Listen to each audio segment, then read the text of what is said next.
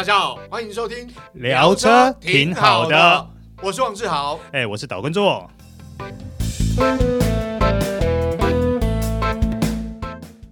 大家好，欢迎收听这一集聊车挺好的，我是王志豪，哎，我是岛根座，哎，做哥，这一集我们要聊的是修旅车。啊，这个过年前应该很多人会换车啦，嗯，好，提供给大家做参考，嗯，干嘛？你也心痒想换车啦？没有啦，就是你知道，开一部车开了五六年，而且又不是你知道我是动力控，所以对我来讲，会不会跑很重要，所以其实有想，一直都有想要换车。哎，那我问你哦，如果说假设你现在的预算一百万的话，你有想要换什么车？呃，我我这样说好了，就是百万左右，大概就是。如果以修旅车来讲，大概就是国产修旅车啦。嗯，差不多。那如果要讲究空间，要讲究操控，要讲究性能表现，要讲究安全性，嗯，说实话，应该首选就是福特酷咖吧。嗯、哦，百万左右的话，这我不。对对对对，因为呃，我我想福特酷咖它在动力表现上面。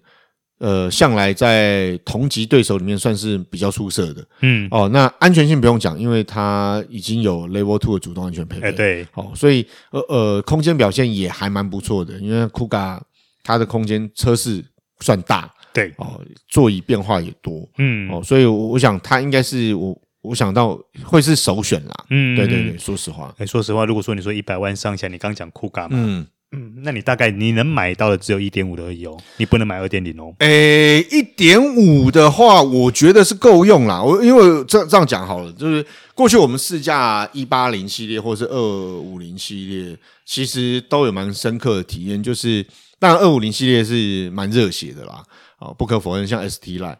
但是，一八零系列，说实话，我对于现代人来讲，绝对主副使用，就一般的驾驶朋友、车主绝对够用。因为像我我自己本身的车，我已经褪过，就是你知道一阶了嘛，嗯，大概也就是在一百五十匹左右的马力，然后三十公斤米左右的扭力，嗯，你想想看，我都可以满载爬山，然后去露营。这种动力其实对于现代人的生活来讲，你说一百八十匹马力、二十六点三公斤米扭力的酷卡这个一八零系列，我觉得就是够用了。嗯，对，它的动力，甚至你在呃市区或高速公路上，说坦白，想要小跑一下都很好。嗯，那如果说按照我们刚刚这样的设定需求的话，嗯，你能买到的酷卡就是只有酷卡一八零嘛，就是一点五升的一八零，对对对对对。对，对不对？旗舰的话，因为它是现在售价是一百零三点九万嘛，嗯，对。如果你再旧换新的话，等于就是九十八点九万，你就可以拥有，算百万内。哎，对对对对，百万内可以买到一部欧系血统的这个修旅车，我觉得是 OK 啦。嗯，对对对，而且我觉得它的配备 CP 值也还不差。对，因为像像我刚才讲的动力，我这样讲好了，像动力方面，你看一点五升的引擎。基本上大家知道，就是税金就省，省啊，省很多哎，对，税金就省了。再来看到它的油耗表现跟它的经济性，因为它、嗯、它这颗引擎其实还蛮特别，这是三缸嘛，对，哦，那我们过去试车到现在，这颗引擎的作动细腻度已经算是相当不错，嗯，哦，那另外它还有所谓的气缸蝎子功能，是哦。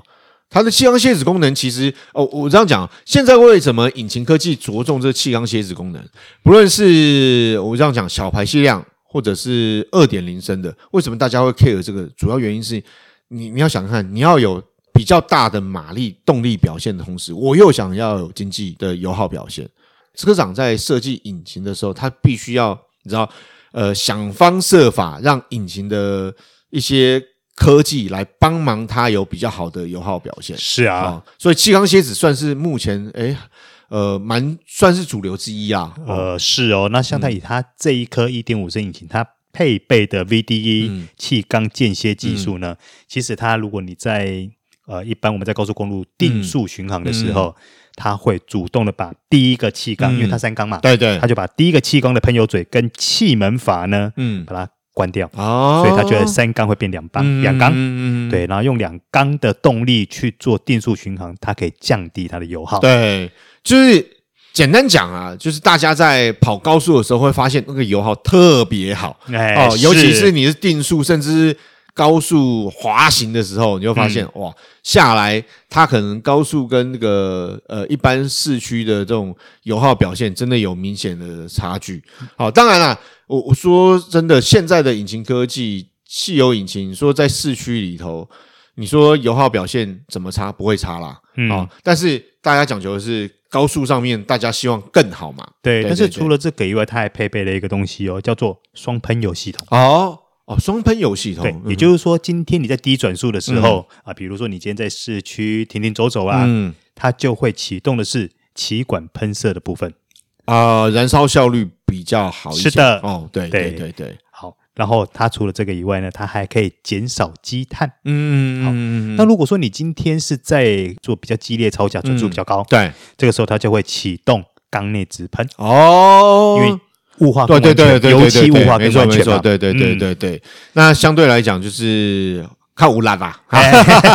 那所以呢，说真的啦，你既然提到动力，我觉得，因为毕竟这台车搭配这颗一点五升跟它的八速自排，我们都开过嘛。对对。其实它给我最大的感觉就是，呃，我觉得它在平顺之中还带一点，呢，还带一点冲劲。对对对对对，就是基本上你要顺顺开，绝对。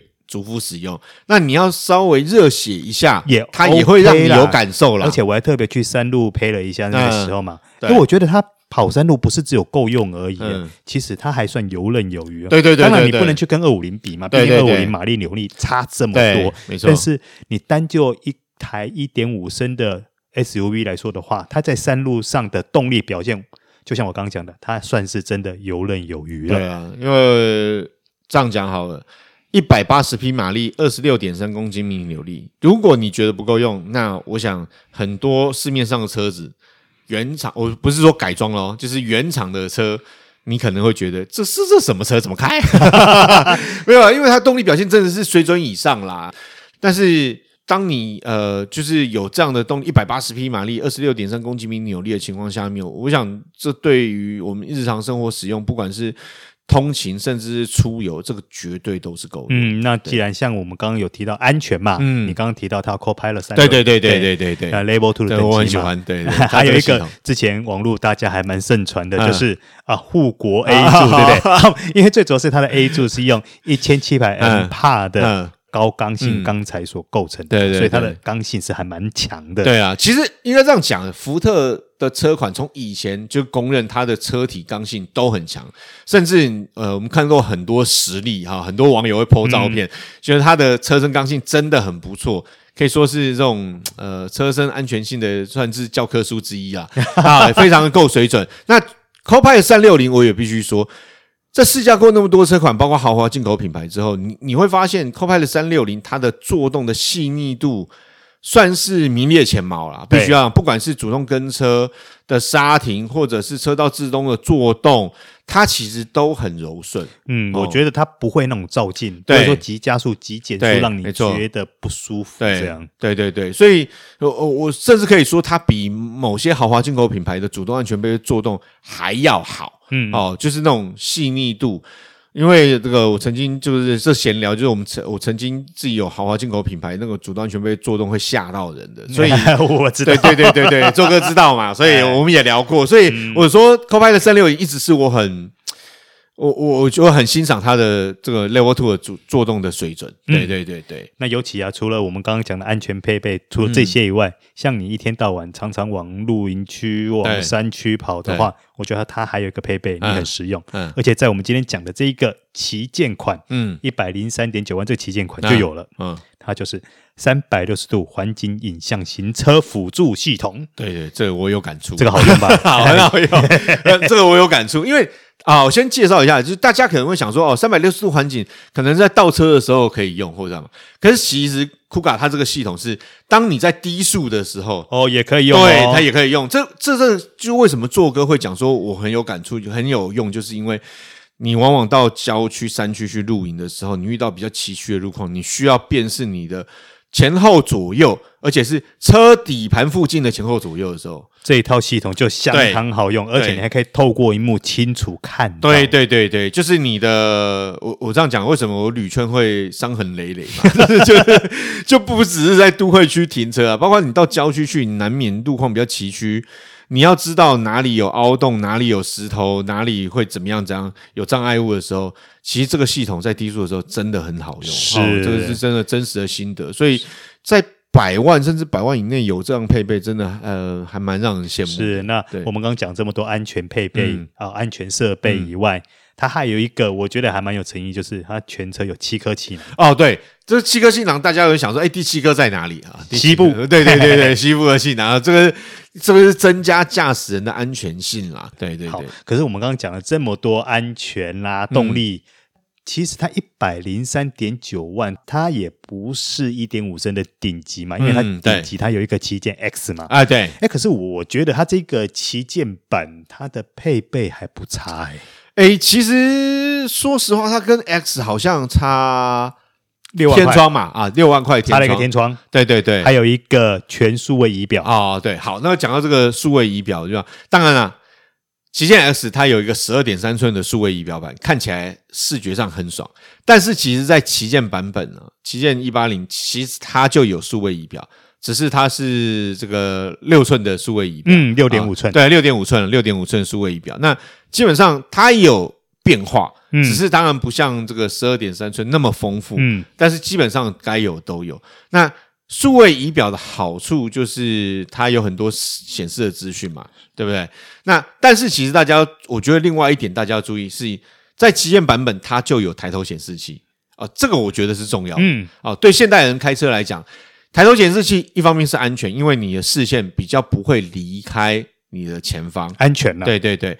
那二来是 Kuga 一八零它旗舰版本抬头显示器显示的资讯其实已经算完整了，包括了。嗯像福特很早就很早就算是领先国内车坛就引进了所谓道路标志辨识系统，嗯，好，那也会显示在抬头显示器上面。那另外它包括时速啊，包括它的导航，嗯，也都会显示在里面。对对对，所以基本上你没事，其实不用看你你的仪表板，你就抬头显示器都改。对对对，就减少驾驶人视线移开前方的机会。嗯，哦，所以我觉得这不管在方便性、在安全性上面都很有帮助。嗯，那当然了，另外我觉得它另外一个还蛮有诚意的配备，就是它配备了 Think 三的通讯娱乐系统。哦，对，它的中控台荧幕是一个八寸的液晶荧幕嘛？嗯、对，但这 Think 三其实，呃，我们我们这样讲。二到三到现在三哦，已经基本上大家都使用者都体验上面都很不错，就是很算很流畅，功能也很丰富啊，包括它可以连接 Android Auto、Apple CarPlay 嘛，然后它的系统荧幕也够大，然后显示也很清楚。那我觉得这是目前车坛主流啦。啊，是啊，对对对。那对我来说，我喜欢什么，你知道吗？嗯，它的。B&O 音响。啊，我跟做哥去试驾 Kuga 的时候，我们有提到，其实 Kuga 的车室的竞速性还不错，嗯。啊，所以相对来讲，它配了 B M O 系统来讲，在车室里头竞速性表现不错的情况下面，它的呃，我们想说它的视听享受就有提升，是啊，感觉起来，嗯。嗯，很够水准，是 没错。哎、欸，我们讲来讲去，我觉得怎么都是一些舒适配备啊啊！对，因为接下来我们要讲的这个配备也是舒适配备，嗯、因为它配了真皮座椅，还有十项电动调整功能。不仅如此啊，二零二三年式的 Kuga 全车系都把驾驶座十项电动调整座椅这项配备纳进去了，也就是说，连入门款的超值 X 也都有。对对对，在驾驶座它有电动调整功能，那也有真皮座椅。那我想台湾民众消费者对于皮椅这件事情其实是蛮 care 的，对，所以在百万以内，它配了所谓呃十项调整的驾驶座电动座椅，还有副手座也是真皮座椅。那这个部分，我觉得是符合消费者期望。消费者不会觉得说啊，我我已经接近百万甚至百万了，哎，买到这个没有皮椅，好像有点拉惨啊。哎，有皮质啊，很多都是只有皮质。对对对对，对，你买很多进口车一百多万的进口车也都是只有皮质，好不好？对对对对对对，所以大家要知道，其实福特也够诚意了。哎，对了，那我我觉得更好是在后座的座椅上面了。嗯，因为我个人，我就是强调，我个人喜欢这个。要有动力表现，也要有呃空间表现，因为当你在后座乘坐的舒适性对乘客来讲其实是很重要的。嗯，那很多人买车都是另外一半决定嘛，不不论是女朋友或老婆嘛。是啊，对，他也不一定坐副手座，他万一坐后座，他坐不高兴，你车也不用买啊。是，尤其比如我们讲你家好了啦，对，你家两大两小，对对对。哎，其实后座就还蛮重要的啊。对，没错，因为其实你在后座，小朋友坐后座，那不管是放儿童安全座椅，或者是坐增高垫。它多多少少都会影响后座空间。嗯、我讲实在的，是就是你还是会影响到后座空间。如果你的后座不够大的话，你会觉得在这时候你会觉得，哎，车是好像有点窄，这样不够大。但是 Kuga 就不会，因为 Kuga 后座空间，我们上次去试车，哇，那空间真的很大。因为最主要它那个椅子可以前后滑对对对对对对，这很重要。嗯、这前座滑移就是。不是说前座滑移，说你呃可以后座空间可以变大变小，重点在于后面的行李箱空间、置物空间。嗯、哦，因为像比如说你的小朋友比较小，你坐儿童安全座椅、坐增高垫，它座椅往前挪的情况下面，也就代表你的行李箱就是呃你的尾箱的空间可以变大。对，那这种变大情况下，就是方便你置物。比如说你要去露营，你东西多到你要背书包，但是如果第二排座椅可以往前挪，相对来讲它多出了不少空间。是啊，也许你就不用背书包。对，那如果你在六四分离座椅，对，再打下去的话，对，就变得更有弹性。对，没错，没错。但是你既然讲到行李箱的话，嗯、我觉得，嗯，它的足梯式感应式电动尾门，嗯、这个对我来说我会很喜欢。对，这个这个很重要啦。现在对于、嗯、呃，我这样讲，男生比较呃身强力壮的，你可能。拿了东西要开尾门，你你也许能够单手拿，一手开尾门啊，尽量保持平衡 就行扣哎。不是啊，现在买车就是要方便嘛，我脚踢一下它就会开了，我干嘛这么累？没错没错。那对于女性消费者来讲更重要，你购完购物完啊，不管是一般的民生用品，或者是特别跑去 shopping，那你满手都东西的情况下面，你还要拿钥匙掏钥匙来开尾门啊，有点麻烦。是啦，那除了这个以外，另外它。就已经配备到 LED 的双层矩阵型头灯。哦，对，这个也是安全性上面，因为它矩阵 LED 头灯，它其实有一些光源变化。嗯，好，所以对于驾车来讲，不管是对开车的人，或者是对对向来车或前方车辆的驾驶来讲，都是好的。嗯，哦，而且这个照明度非常高。是，对对对，所以相对来讲，我觉得对于它的整个驾驶的安全性啊，或者是甚至你就看起来炯炯有神，那个对车的型的外观上面也有帮助。啊，你既然讲到外观的话，那接下来要讲这个东西，你应该会很喜欢呐，因为它有运动型的双边单出尾管。对，没有没有，这个是视觉系，因为对对视觉系，就是说，像我刚才讲了嘛，就是我我会呃需要有。我是动力控嘛，那动力控你总不能车会跑啊，外观看起来普普通通嘛。啊，是对对，所以其实 Kuga 我觉得一直很受大家欢迎，或者是被认为是运动修旅，就是它在外形的这种氛围的营造上面来讲，其实福特原厂下了不少苦功。没有，这对心灵满足上是有加分的。对，而且我跟你讲，真的，当你要改的时候，你还要花钱改。现在原厂你不用啊，花原厂就付给你。哎，是、哦，这是 CP 值的问题。是，没错。在节目的最后，我们来针对酷卡全车系由最顶级的 Vignale 到入门的超值 X 这五款车，它究竟会去吸引到或争取到哪一些买家呢？我们来做一下总结啊。其中 Vignale 跟 ST Line 它会比较受到旗舰型买家的喜爱，但是啊，这两款车不同的是，Vignale 比较尊荣优雅，它内外设计呀、走的比较高质感的调性。可以说是豪华休旅的全新选择，而且它是纯正的欧洲跑旅。未来啊，它会面对的将是同级的进口豪华车款。那至于 ST Line 呢，它走的是运动性能的 DNA。二零二三年式，它还新增的记忆座椅，而且它一百二十万等级的车价，它的配备可以说是超越豪华品牌的入门修旅，可谓性能跑旅 ST Line，满足超价型的买家。而旗舰型 X 呢，它可以说是把一百一十万价格级距的 SUV 做了一个全新的定义啦。因为二点零升上的科技配备几乎下放到旗舰 X 上，而且性能操控表现几乎可傲视同级车款，可说是完全冲着同级距竞品而来的。好，那今天我们花比较多时间、比较大篇幅介绍的旗舰版，它最主要是想要抓住务实型的买家。那你看哦，它一百零三点九万元就有同级唯一的 B N O 音响，还有驾驶座的十项电调座椅。哦，这个 CP 值可以说是相当的高。